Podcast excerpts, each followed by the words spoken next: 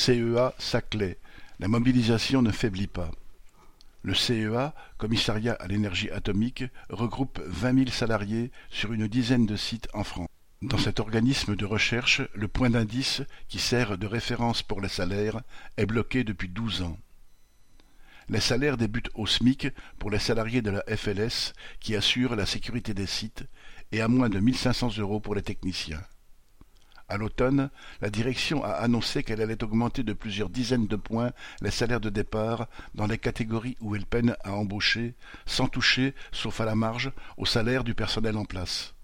Cette mesure a provoqué la colère, car elle apparaît comme un aveu de la faiblesse des salaires, avec du mépris pour les salariés en place. Depuis cette annonce, des journées de mobilisation intercentres sont régulièrement organisées autour des revendications suivantes. 60 points, 330 euros pour tous. Indexation du point sur l'inflation et meilleure évolution de salaire pour les non-cadres. Le 7 décembre, puis le 13 janvier, 2500 salariés ont participé à des débrayages et des rassemblements. Une nouvelle journée a été très suivie jeudi 3 février, avec par exemple 500 grévistes à Marcoule, 30% de l'effectif, 250 au Ripo, près de Tours, soit près de la moitié de l'effectif. Sur le site de Saclay, dans l'Essonne, la première semaine de février a été marquée par la mobilisation de la centaine d'agents FLS. Ils se sont mis très majoritairement en grève pour exiger, en plus des revendications salariales générales, des mesures spécifiques à leurs conditions de travail, notamment pour le travail de nuit et du week-end. Ils ont distribué des tracts tous les matins aux portes et décoré le centre avec des banderoles guillemets, salariés en grève, salaire trop bas.